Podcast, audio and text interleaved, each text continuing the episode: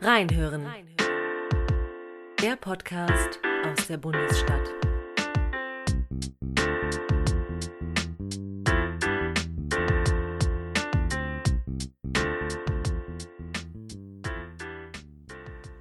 Verehrte Zuhörerinnen und Zuhörer, es ist schon fast ein Gemeinplatz. Die Pandemie wirkt wie ein Brennglas. Sie vergrößert vorhandene Strukturen, Defizite werden sichtbar, auch verborgene Kräfte. Heilige Kühe werden geschlachtet, die eingeübte Werteskala steht in Frage. Ein biochemischer Winzling macht hochfliegende Pläne zu Altpapier. Unschuldig wie eine Naturgewalt fegt der die Akten vom Tisch. Ob die gewählten Strategien zielführend waren, weiß der spätere Besserwisser. Die Logik des Angreifers ist, 0,1 Prozent zu infizieren, um 99,9 Prozent der Bevölkerung in Schach zu halten. Bürokratische Systeme erweisen durchaus ihre Hilflosigkeit vor der realen Not der Leute.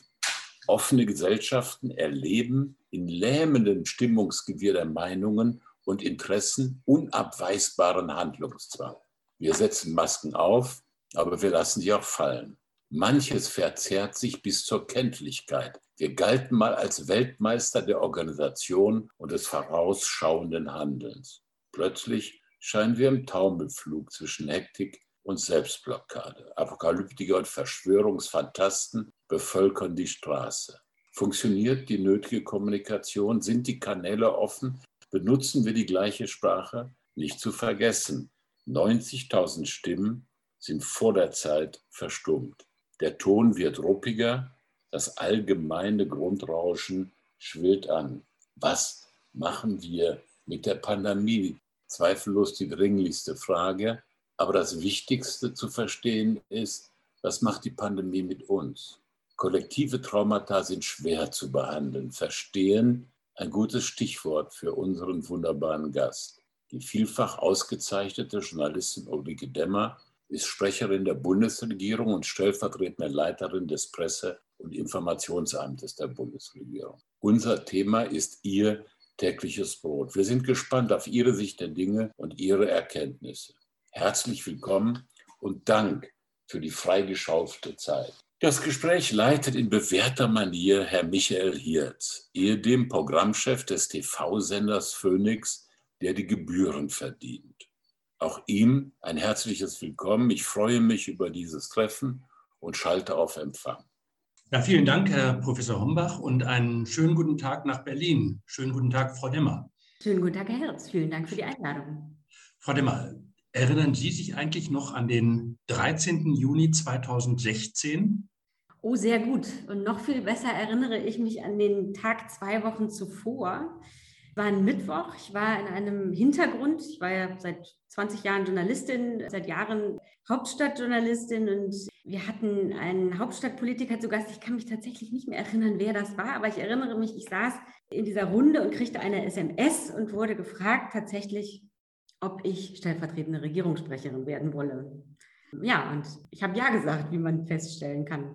Sie sind jetzt also damit seit ziemlich genau fünf Jahren äh, stellvertretende Sprecherin der Bundesregierung. Sie waren ja bis dahin, äh, wir haben es gerade schon gehört, äh, als Journalistin auf der anderen Seite der Berichtenden und das ja auch durchaus erfolgreich bei höchst respektablen Medien. Was hat Sie an der Aufgabe gereizt, für die Bundesregierung zu sprechen? Das ist ja dann doch schon ein, das ist ja fast mehr als ein Seitenwechsel. Ja, also ich, vielleicht muss man ja in dieser Reihe hier bei Ihrem Podcast sagen, wer diese SMS damals geschrieben hat, weil das auch schon mal ein Gast bei Ihnen war, Sigmar Gabriel. Als ich diese SMS las, war mir eigentlich sofort klar, das ist was sehr Besonderes und so ein Angebot bekommt man kein zweites Mal. Und das ist so ein Prinzip, nach dem ich in meinem Leben sehr häufig verfahren bin. Ich habe eigentlich Angebote, die ich bekommen habe, immer angenommen. Einfach weil ich glaube, dass man im Leben immer viel eher bereut, was man nicht getan hat, als was man gemacht hat. Und auf diese Art und Weise habe ich eine Menge Wechsel vollzogen in meinem Leben und nicht jedes Mal hat der Wechsel mich total glücklich gemacht. Ich habe aber nie einen Wechsel bereut. Und jetzt bei dem letzten muss ich sagen, das hat natürlich meinen Horizont enorm erweitert. Ich bin ja im Universum geblieben. Ne? Ich war Hauptstadtjournalistin ich habe sozusagen im gleichen Universum nur die Perspektive gewechselt Und das ist schon eine bereichernde Erfahrung. Äh, das hat mir natürlich ein sehr viel besseres Verständnis für die Arbeit der Politik und der Demokratie im Ganzen verschafft. Und tatsächlich würde ich heute auch sagen, dass ich meiner alten Verwendung, nämlich dem Journalismus, heute auch eine sehr viel größere Bedeutung zumesse. Also ich habe durch den Seitenwechsel den Wert von gutem Journalismus, der mir natürlich auch vorher klar war, aber den habe ich viel stärker erlebt und erfasst auf der anderen Seite. Und würde sagen, wenn ich den Job jemals wieder machen würde, würde ich ihn noch viel idealistischer machen, als ich ihn vorher gemacht habe. Sie haben ja mit der neuen Aufgabe auch noch etwas dann vorgefunden, was Sie bewältigen mussten, nämlich einer großen Behörde vorzustehen. Das ist ja etwas, was den meisten Journalistinnen und Journalisten eher fremd ist. Wir beiden wissen, wovon wir reden. Das sind ja häufig auch Einzelkämpfer-Naturen, die sich selbst vielleicht noch ganz gut organisiert kriegen, aber jetzt nicht bekannt sind dafür, eben mit großen Apparaten geschickt umgehen zu können. War das auch so ein bisschen ein Sprung ins kalte Wasser und wie haben Sie sich da vorbereitet? Das ist ja immerhin eine Behörde, eben diese äh, Behörde, der Sie vorstehen, mit fast 500 äh, Mitarbeiterinnen und Mitarbeitern. Das ist ja jetzt keine, kein kleiner Betrieb. Nee, aber es war natürlich Gott sei Dank nicht meine erste Führungsposition, sondern dann schon die dritte. Ich hatte ja vorher auch schon Hauptstadtbüro äh, von Matzak geleitet und stellvertretend geleitet das vom Fokus. Also es ist eine tolle Behörde, die sehr gut organisiert ist, 500 wirklich sehr engagierte Kollegen hier vorgefunden und muss sagen, der Sprung ins kalte Wasser war gar nicht so kalt, sondern das liegt mir vielleicht auch einfach. Ich würde sagen, die steilere Lernkurve galt es zu bewältigen in den Regierungspressekonferenzen. Weil ganz ehrlich, wie gesagt, ich habe ein Angebot angenommen, was man mir gemacht hat. Also ich hätte mich nicht auf den Job beworben, weil ich immer denken würde, so als Pressesprecher braucht man jedenfalls ein gutes Pokerface. Und das kann man, glaube ich, sagen, darüber verfüge ich nicht. ich würde sagen, ich äh, habe in den fünf Jahren ein bisschen gelernt, meine Emotionen nicht ganz so lesbar im Gesicht zu präsentieren, aber zum Pokerface würde ich sagen, reicht es bis heute nicht. Und in den Regierungspressekonferenzen äh, Rede und Antwort zu stehen, das war etwas, wo ich immer gedacht hätte, das ist jetzt nichts, was mir besonders liegt, aber ich würde sagen, jedenfalls bis heute, toi, toi, toi, ist nichts richtig schief gegangen. Einmal habe ich es in die Heute-Show geschafft. Ja, das steigert ja möglicherweise auch die Popularität und macht das Ganze obendrein dann äh, auch noch äh, menschlich, wenn das äh, mit, mit einem verzeihbaren Fehler geschehen ist. Ihr verfassungsmäßiger Auftrag, also der verfassungsmäßige Auftrag des Bundespresseamtes ist es ja zu informieren. Was ist das eigentliche Ziel? Ist das verständlich zu machen, auch Akzeptanz zu schaffen für das Handeln der Regierung? Na, Akzeptanz ist äh, hoffentlich äh, ein Nebenprodukt, aber in erster Linie geht es natürlich äh, für uns darum, transparent zu informieren über das, was Bundesregierung macht und tut. Und das ist natürlich in der Pandemie, in der wir uns nun schon so lange befinden, von zentraler Bedeutung. Ne? Also, und wir haben das ja auch gesehen, der Informationsbedarf, der Wissensdurst der Menschen ist ja auch über die Maßen gewachsen. Also wir sehen das auch bei unseren Portalen. Wir haben mit Beginn der Pandemie auch umgestellt, unsere, unsere Website zum Beispiel umgestellt und haben enorme Zugriffszahlen darauf. Ich will auch gleich gerne nochmal darauf äh, zu sprechen kommen, also auf die Pandemie und die Art und Weise, wie Sie mit der Herausforderung fertig äh, zu werden versuchen. Aber vorher noch die Frage mit diesem äh, neuen Job. Hat sich da auch Ihr Verhältnis zu Ihren früheren Kolleginnen und äh, Kollegen, nicht nur mit denen Sie äh, unmittelbar zusammengearbeitet haben, sondern mit dem Journalismus insgesamt auch äh, verändert? Sie haben ja eben auch das Wort vom Blickwechsel, den Sie da vorgenommen haben, genutzt. Also verändert das auch den Blick auf das, was sie vorher getan haben, nämlich zu berichten, kritisch zu berichten über das, was Regierungshandeln prägt und ausmacht und an Ergebnissen produziert. Ja, wie gesagt, zuvorderst hat sich bei mir nochmal viel größere Wertschätzung für guten Journalismus eingestellt, weil mir jetzt hier auf der anderen Seite als Sprecherin für die Bundesregierung sehr viel klarer geworden ist, welche Relevanz guter Journalismus in der Demokratie hat und in so einer Krise wie der Pandemie, in der wir uns gerade befinden, nochmal ganz besonders.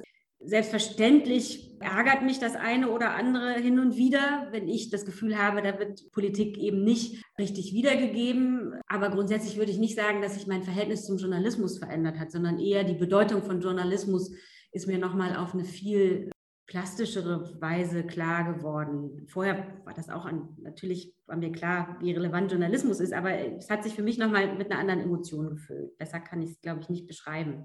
Bleiben wir jetzt mal äh, bei der Pandemie und dem, was das an Herausforderungen, an spezifischen Herausforderungen für Sie bedeutet hat. Demokratie ist ja ein schwieriges Geschäft, ein sehr viel schwierigeres, als wenn man in autoritären äh, Systemen arbeitet. Da geht das top-down, da wird äh, verordnet, nicht lange gefackelt äh, und dann gehandelt. Demokratie muss sich ja immer bemühen, das, was an Handeln als sinnvoll angesehen wird von der Exekutive, das auch zu vermitteln und die Bevölkerung, wie man so schön sagt, dann auch mitzunehmen. Die Pandemie war die größte Herausforderung für diese Gesellschaft seit langer, langer Zeit. Sie haben aber gleichzeitig ja auch unter den Restriktionen von äh, Pandemie arbeiten müssen. Ich nehme mal an, das war bei Ihnen im Bundespresseamt nicht anders als in jedem anderen größeren Betrieb äh, in Deutschland auch, dass es dann Homeoffice gab, äh, dass man auf einmal umstellen musste von Präsenzkonferenzen auf Videokonferenzen und so weiter. Gleichzeitig aber mussten Sie ja auch nach außen kommunizieren. Wie sind Sie damit klargekommen? Also gerade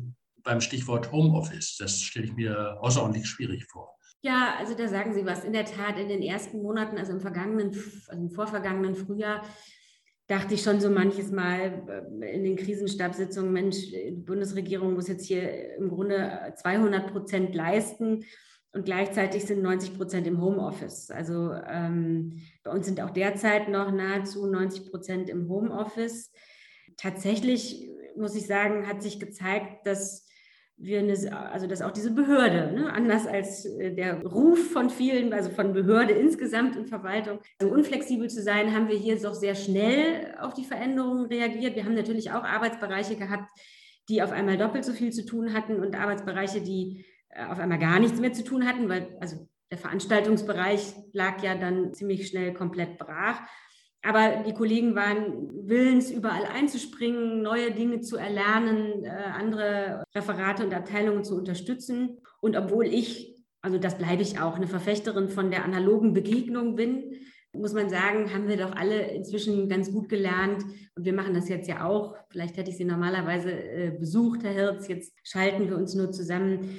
Das funktioniert ja doch tatsächlich erstaunlich gut auch wenn ich dem Tag entgegenfiebere, an dem wir hier im Bundespresseamt die Morgenlagen wieder in vertrauter Runde mit persönlicher Begegnung verbinden können. Ja, und wir haben dann halt einfach sehr schnell umgestellt. Wir hatten, ich habe es eben schon angesprochen, eine Website, die sehr magazinig aufgebaut war und sich unterschiedlichste große Themen rausgegriffen hat und aufbereitet hat, eben welche Gesetzgebungsprojekte gerade aktuell waren und haben dann sehr, also eine große Pandemie-Seite entwickelt, haben das Wissen gemeinsam mit den anderen Ressorts, also mit den anderen Ministerien auf bundesregierung.de gebündelt und nach Zielgruppen sortiert aufbereitet. Also wie gesagt, die Besucherzahlen sind in die Höhe geschossen. Wir haben uns sehr viel Mühe gegeben, einzelne Zielgruppen zu erreichen, also von Jungen über Alt, Reisende, Arbeitgeber, Arbeitnehmer, also die unterschiedlichsten Lebensbereiche versucht abzudecken und sind da auch nicht müde geworden, immer wieder neue Ideen zu entwickeln, wie man sie denn erreichen kann. Wir haben sehr viel mehr Wert auf Übersetzung gelegt. Also das machen wir auch. Also das hat nicht aufgehört sozusagen in der Pandemie, sondern das haben wir ausgebaut. Also unter dem Hashtag Impfwissen verbreiten wir also auch ganz aktuell Wissen über Impfen und ganz vielen verschiedenen Sprachen und zum Teil auch mit Protagonisten aus den jeweiligen Zielgruppen, um auch die Zielgruppen wiederum besser zu erreichen. Und ich würde sagen, das ist uns sogar ganz gut gelungen. Also am Anfang waren ja auch die, also es war über Monate hinweg, war ja das Vertrauen in die Arbeit der Bundesregierung enorm in die Höhe geschossen auch. Jetzt ist es wieder so ein bisschen auf Normalmaß geschrumpft, aber ich würde sagen, das bewegt sich da immer noch in einem guten Bereich, in einem guten Maß. Krisenkommunikation gilt ja eigentlich, dass man sehr schnell informieren muss, absolut richtig und möglichst offen. Aber es gibt natürlich auch Situationen, die auch für die politisch Handelnden unkalkulierbar sind, auch denkbare Gefährdungssituationen. Das begrenzt doch eigentlich die Möglichkeit, alles zu sagen, was man weiß. Ist das, führt das manchmal auch zu Konflikten, zu Konfliktsituationen, dass Sie sagen, naja, eigentlich weiß ich, das und das Szenario könnte sein, das ist aber so düster, es geht jetzt auch darum, eben zum Beispiel Panik zu vermeiden. Also das versuche ich mal ein bisschen anders zu verpacken. Also ich würde sagen, auf die Pandemie trifft das so nicht zu. Also ich will nicht ausschließen, dass es in der Politik Situationen gab und ich glaube, der Bundesinnenminister Ade de Maizière war als solcher auch schon mal in einer solchen Situation. Aber Sie erinnern sich an die Situation im Fußballstadion. Aber ich würde sagen, für die Pandemie trifft es nicht zu. Da saßen wir ja irgendwie alle in einem Boot und es ist so ein bisschen, wie Sie eben auch gesagt haben, Leben und Lernen in der Lage. Es gab ja eigentlich kein Herrschaftswissen, aus dem heraus äh, man hätte agieren können, sondern auch die Politik. Es gab ja verschiedene Szenarien. Man kann natürlich dann irgendwie so, wenn man keine Beunruhigung will, nicht gerade mit dem Worst-Case-Szenario arbeiten, sondern eher versuchen, in Zeiten von Unsicherheit den Ball da so ein bisschen flach zu halten und eher Zuversicht zu verbreiten. Ich erinnere mich an diesen großen Auftritt äh, von Angela Merkel und Pia Steinbrück bei der Finanzkrise, als es dann hieß, ihre Einlage, ihr Geld ist sicher. Im Nachhinein weiß man, ein äh, Run auf die Geldautomaten äh, hätte diese Sicherheit sehr schnell pulverisiert. Gut, also in der Pandemie mussten Sie, war vielleicht die Herausforderung, jetzt nicht das ganze Land in die totale Depression zu führen, aber ich erinnere an die, die, Worte der Kanzlerin, die Lage ist ernst, nehmen Sie sie ernst. Ich glaube, das hätte jetzt nicht funktioniert. Es galt ja eher, alle bei der Stange zu halten, die Regeln einzuhalten, obwohl wir ja alle dieser Regeln irgendwann müde waren. Ne? Also da kann man ja auch wirklich niemanden, nehme ich mal an, äh, ausnehmen. Und trotzdem habe ich natürlich in jeder Regierungspressekonferenz wieder gesessen und gesagt, wir bitten Sie, auf unnötige Reisen, dazu gehören touristische, zu verzichten. Und natürlich wäre ich auch gern äh, aufgebrochen. Ja, wir alle vermutlich, ja. Genau, für einen kleinen Tapetenwechsel. Insofern finde ich, ist das nicht die Herausforderung der Pandemie gewesen, dass ich oder insgesamt äh, im politischen Raum Dinge hätten verschwiegen werden müssen, weil sie so ernst waren, sondern eigentlich war hier ja immer die Aufklärung und die Transparenz und, und die Information, das, was wichtig war, zu verbreiten, sodass alle wussten und auch, auch verstanden haben, warum diese Regeln wichtig sind. Und da sind wir nicht müde geworden.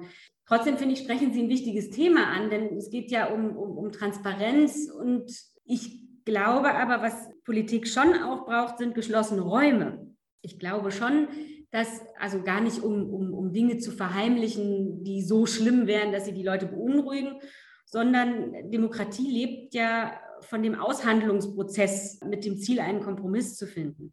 Und der ist, glaube ich, leichter zu finden, wenn er nicht in der Öffentlichkeit geführt wird. Und da sehe ich sozusagen eine Entwicklung, dass einfach doch diese geschlossenen Räume immer enger werden, weniger werden, kleiner werden, in dem nachvollziehbaren Wunsch nach immer mehr Transparenz. Aber ich glaube eben, dass politisches Handeln auch den geschlossenen Raum braucht, in dem einfach die Kompromissfindung einfacher wird. Das ist ja das Wesen von äh, Demokratie eigentlich, also Interessen auszugleichen, durchaus äh, handeln. Aber Sie sprechen eben einen, Punkt an, der Ihnen vermutlich die Arbeit auch nicht leichter gemacht hat, dass nämlich oft auch aus politischen Verhandlungsräumen, aus Konferenzen heraus, auch politische Akteure durchaus schon mal per Tweet dann Zwischenergebnisse äh, in die Welt twittern, die dann eben Kommunikation auch eher schwieriger machen. Das hat es früher ja in dem Fall nicht, also in dem Maße nicht gegeben. Das ist ja ein relativ neues Phänomen. Und die von Ihnen angesprochene notwendige Vertraulichkeit, dass man sich auch mal die Meinung sagt, ohne dass das gleich auf offener, ausgeleuchteter Bühne passiert, das ist ja eigentlich auch wichtig, um ein gutes Ergebnis zu finden. Genau. Also ich meine, gezielte Indiskretionen haben glaube ich, immer schon zum politischen Geschäft gehört. Ne? Also das ist dann eben auch Teil des Spiels würde ich sagen, und auch wahrscheinlich Teil des, des Verhandlungsprozesses. Aber heute also hat das erstens sicherlich zugenommen und zweitens durch die digitalen Möglichkeiten. Und jetzt findet eben ja auch fast nichts mehr im geschlossenen Raum statt, sondern derzeit eben auch noch alles in digitalen äh, Videokonferenzen. Da wird ja zum Teil die ganze Konferenz transparent. Und ich glaube einfach, dass die Teilnehmer einer äh, Videokonferenz, bei der sich alle Teilnehmer klar sind, dass da jedes gesprochene Wort im Grunde öffentlich gesprochen wird, da wird eben anders geredet und anders verhandelt als in einer Runde in geschlossenem Raum, wo höchstens mal ein Tweet daraus abgesetzt wird oder im Anschluss daraus berichtet wird. Ne, das, das sind schon Unterschiede hat sich ja die Welt äh, wahnsinnig äh, verändert und Sie haben es gerade schon angesprochen, Demokratie braucht natürlich Öffentlichkeit auch, damit sie funktioniert, damit so ein Transmissionsriemen ist zwischen Regierung, Parlament und, äh, und Öffentlichkeit. Gleichzeitig stellen wir aber fest, dass sich die Welt ja, wie gesagt, dramatisch verändert hat, was das Kommunikationsverhalten angeht. Also viele Bürgerinnen und Bürger nutzen gar keine Zeitung mehr. Die hören auch kein Radio oder schauen kein Fernsehen. Die informieren sich aber gleichwohl ähm, auf andere Weise. Also das gibt eben äh, trotzdem eine Information. Die Kanäle sind dann im Netz. Wie haben Sie darauf reagiert? Ist das, was Sie gerade angesprochen haben, diese Direktkommunikation so ein Teil einer Strategie, um dem entgegenzuwirken, dass Sie sagen, wir machen unsere eigenen Kanäle auf, weil wir wissen, über Zeitungen, über Zeitschriften, über äh, Fernsehen und Radio erreichen wir bestimmte Leute nicht, aber vielleicht nutzen die die Angebote, die wir unmittelbar als Informationsangebot unterbreiten. Also wie gesagt, unser Auftrag ist es ja, transparent und umfassend zu informieren über das, was Bundesregierung macht und tut. Und ich glaube, dass es da wichtig ist, auf allen Wegen den Kontakt eben schon auch unmittelbar zu suchen. Das war ja früher auch nicht anders. Aber Sie werden schon einräumen, dass wir vermutlich uns auch die Kritik des verstaubten Behördentums einhandeln würden, wenn das Bundespresseamt nach wie vor ausschließlich auf die gute alte Broschüre setzen würde. Die vermutlich äh, genauso wenig gelesen wird wie eine randständige Zeitung oder nee, also unsere Abrufzahlen, nee, nee, nee, nee, Also auch unsere Broschüren erfreuen sich guter Abrufzahlen.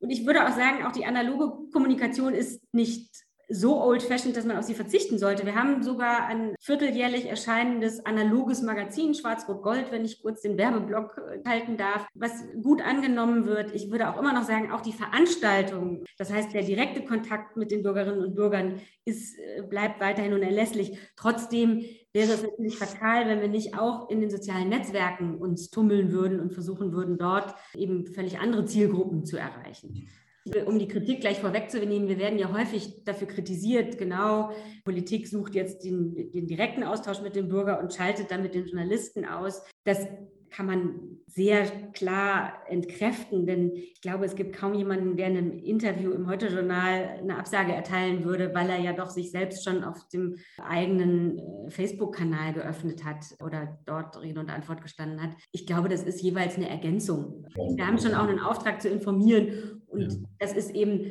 also wir brauchen, wie gesagt, den Journalismus dringend als Überbringer der Botschaft, weil die wenigsten Leute suchen ja ihre Informationen direkt bei uns, sondern kriegen sie eben über journalistische Produkte. Aber den direkten Weg ganz auszulassen, würde auch, da würden wir auch unserem Auftrag nicht gerecht. Ja, und man muss auch immer ein gewisses Misstrauen unterstellen bei der Direktkommunikation. Das äh, liegt, glaube ich, in der Natur des Menschen, dass man denkt, derjenige, der handeln, der handelt und äh, dass der äh, auch dann noch vielleicht Interessen äh, im Schilde führt, die, die nicht ganz offengelegt werden. Darum ist so ein Filter, ein journalistischer Filter in dem Fall ja auch nicht verkehrt, um Vertrauen äh, zu schaffen. Aber Stichwort. Darf ich ganz kurz sagen, also da würde ich jetzt auch irgendwie den Bürgerinnen und Bürgern äh, auch schon eine gewisse Mündigkeit unterstellen wollen. Die erkennen ja den Absender. Also auf diesem vierteljährlich erscheinenden Magazin steht ja ein Magazin der Bundesregierung. Also die wissen ja, dass es sich da jetzt um eine Information der Bundesregierung halt handelt und nicht um abgewogenen Journalismus. Aber trotzdem wissen wir ja auch aus Umfragen, dass es schon so eine äh, gewisse Skepsis, ich nenne es jetzt mal nicht Misstrauen, sondern Skepsis gibt gegenüber der Regierung. Das ist in der Pandemie so gewesen. Und diese Skepsis hat sich ja auch gelegt über die Medien, die ja nach Auffassung nicht aller, aber doch etlicher Menschen als äh, sozusagen verlängerter Arm der, der Regierung gesehen werden. Das ist ja ein Vorwurf, mit den äh, Medien äh, gerade in Zeiten der Pandemie immer wieder konfrontiert worden sind. Und da ist ja eine gemeinsame Aufgabe, diese Skepsis abzubauen, weil es natürlich eine absurde Vorstellung ist. Das wissen wir beide, aber äh, wir wissen auch, äh, dass es eben einen gewissen Teil der Bevölkerung gibt, der meint, dass täglich aus dem Kanzleramt oder aus dem Bundespresseamt eben eine Direktive kommt, der sich dann die Medien zu richten haben. Aber äh, was... Ich hier ganz kurz entkräften, damit niemand ja. das jetzt auch noch tatsächlich glaubt. Also ich habe in den vergangenen fünf Jahren genau bei zwei Kleinigkeiten mal angerufen und eine sachliche Korrektur, äh, um eine sachliche Korrektur gebeten. Also, aber es gibt hier nicht den täglichen Anruf bei Journalisten, was sie heute zu vermelden hätten. Und ich hoffe, Herr Hirz, ein solcher Anruf hat auch Sie noch nicht ereilt. Noch nie, noch nie, kein einziges Mal. Das kann ich äh, hier wirklich mit dem Brustton der Überzeugung sagen, würde das auch unter Eid äh, tun. Aber bleiben wir ein bisschen beim Thema Misstrauen. Was eben zu Recht ja Misstrauen beruft, sind diese sogenannten Fake News, die aus unterschiedlichsten Quellen und mit unterschiedlichsten Absichten in die Welt gesetzt werden gerade auch während der Pandemie, äh, wo ja dann also auch teilweise abenteuerliche Verschwörungstheorien äh, das Licht der Welt erblickt haben und auch Menschen, denen man eigentlich äh, viel Verstand zugetraut hatten, waren da gelegentlich anfällig. Ist das etwas, was Sie versuchen grundsätzlich anzugehen? Denn das ist ja etwas, was die Arbeit ungemein erschwert. Gerade auch wenn es sich vielleicht um Fake News handelt, die möglicherweise von anderen Regierungen äh, in die Welt gesetzt werden. Wie ist da Ihre Strategie, damit umzugehen? Sie müssen ja täglich, Sie nehmen ja auch Informationen auf und müssen die verarbeiten. Wie filtern Sie da eben äh, äh Unfug, vorsätzliche Bösartigkeiten und dann eben korrekte Informationen raus? Also da muss es doch einen Mechanismus geben. Sie müssen sich ja damit täglich auseinandersetzen, vermutlich. Na klar, also vielleicht muss man da auch nochmal erklären, das Bundespresseamt ist ja tatsächlich die Behörde, die für die Kommunikation nach außen zuständig ist, eben mit den Bürgern und den Journalisten, aber auch nach innen. Bundesregierung muss ja informiert sein über das, was draußen äh, der Bürger, die Bürgerin denkt. Und äh, da sitzt bei uns im Bundespresseamt, gibt es das Medienmonitoring, das gab es schon immer. Da äh, entsteht jeden Morgen die sogenannte Kanzlermappe, ungefähr 100 journalistische Stücke Print, aber auch aus dem Netz, die, den, die die aktuelle Nachrichtenlage an diesem Morgen wiedergeben. Aber wir haben eben auch immer schon Kollegen gehabt, die auch die Rundfunksender, also Hörfunk, Fernsehen sich angeguckt haben und ausgeschriftet haben, sodass man nicht alle Sendungen dann immer geguckt haben muss, weil das im Querlesen dann doch schneller geht. Und aber auch natürlich in den sozialen Medien. Und da gibt es ein, ein spezielles, haben wir eingerichtet, spezielles Social Media Monitoring indem wir also gucken, wo besteht erhöhte Kommunikation, ne? was macht, was erzeugt gerade besonders große Aufmerksamkeit. Und danach entscheiden wir dann, wie wir damit umgehen. Wichtig ist natürlich vor allen Dingen, dass wir durchdringen mit den Fakten, ne? also transparent informieren, wie ich eben schon gesagt habe, über, über das, was wir wirklich tun, auch über die, über die Pandemie, die aktuellen Informationen, über den Stand der Dinge, der Wissenschaft, der Forschung. Und da gab es ja auch ein erhöhtes Informationsbedürfnis, was sich bei uns in den Klickzahlen wiedergefunden hat.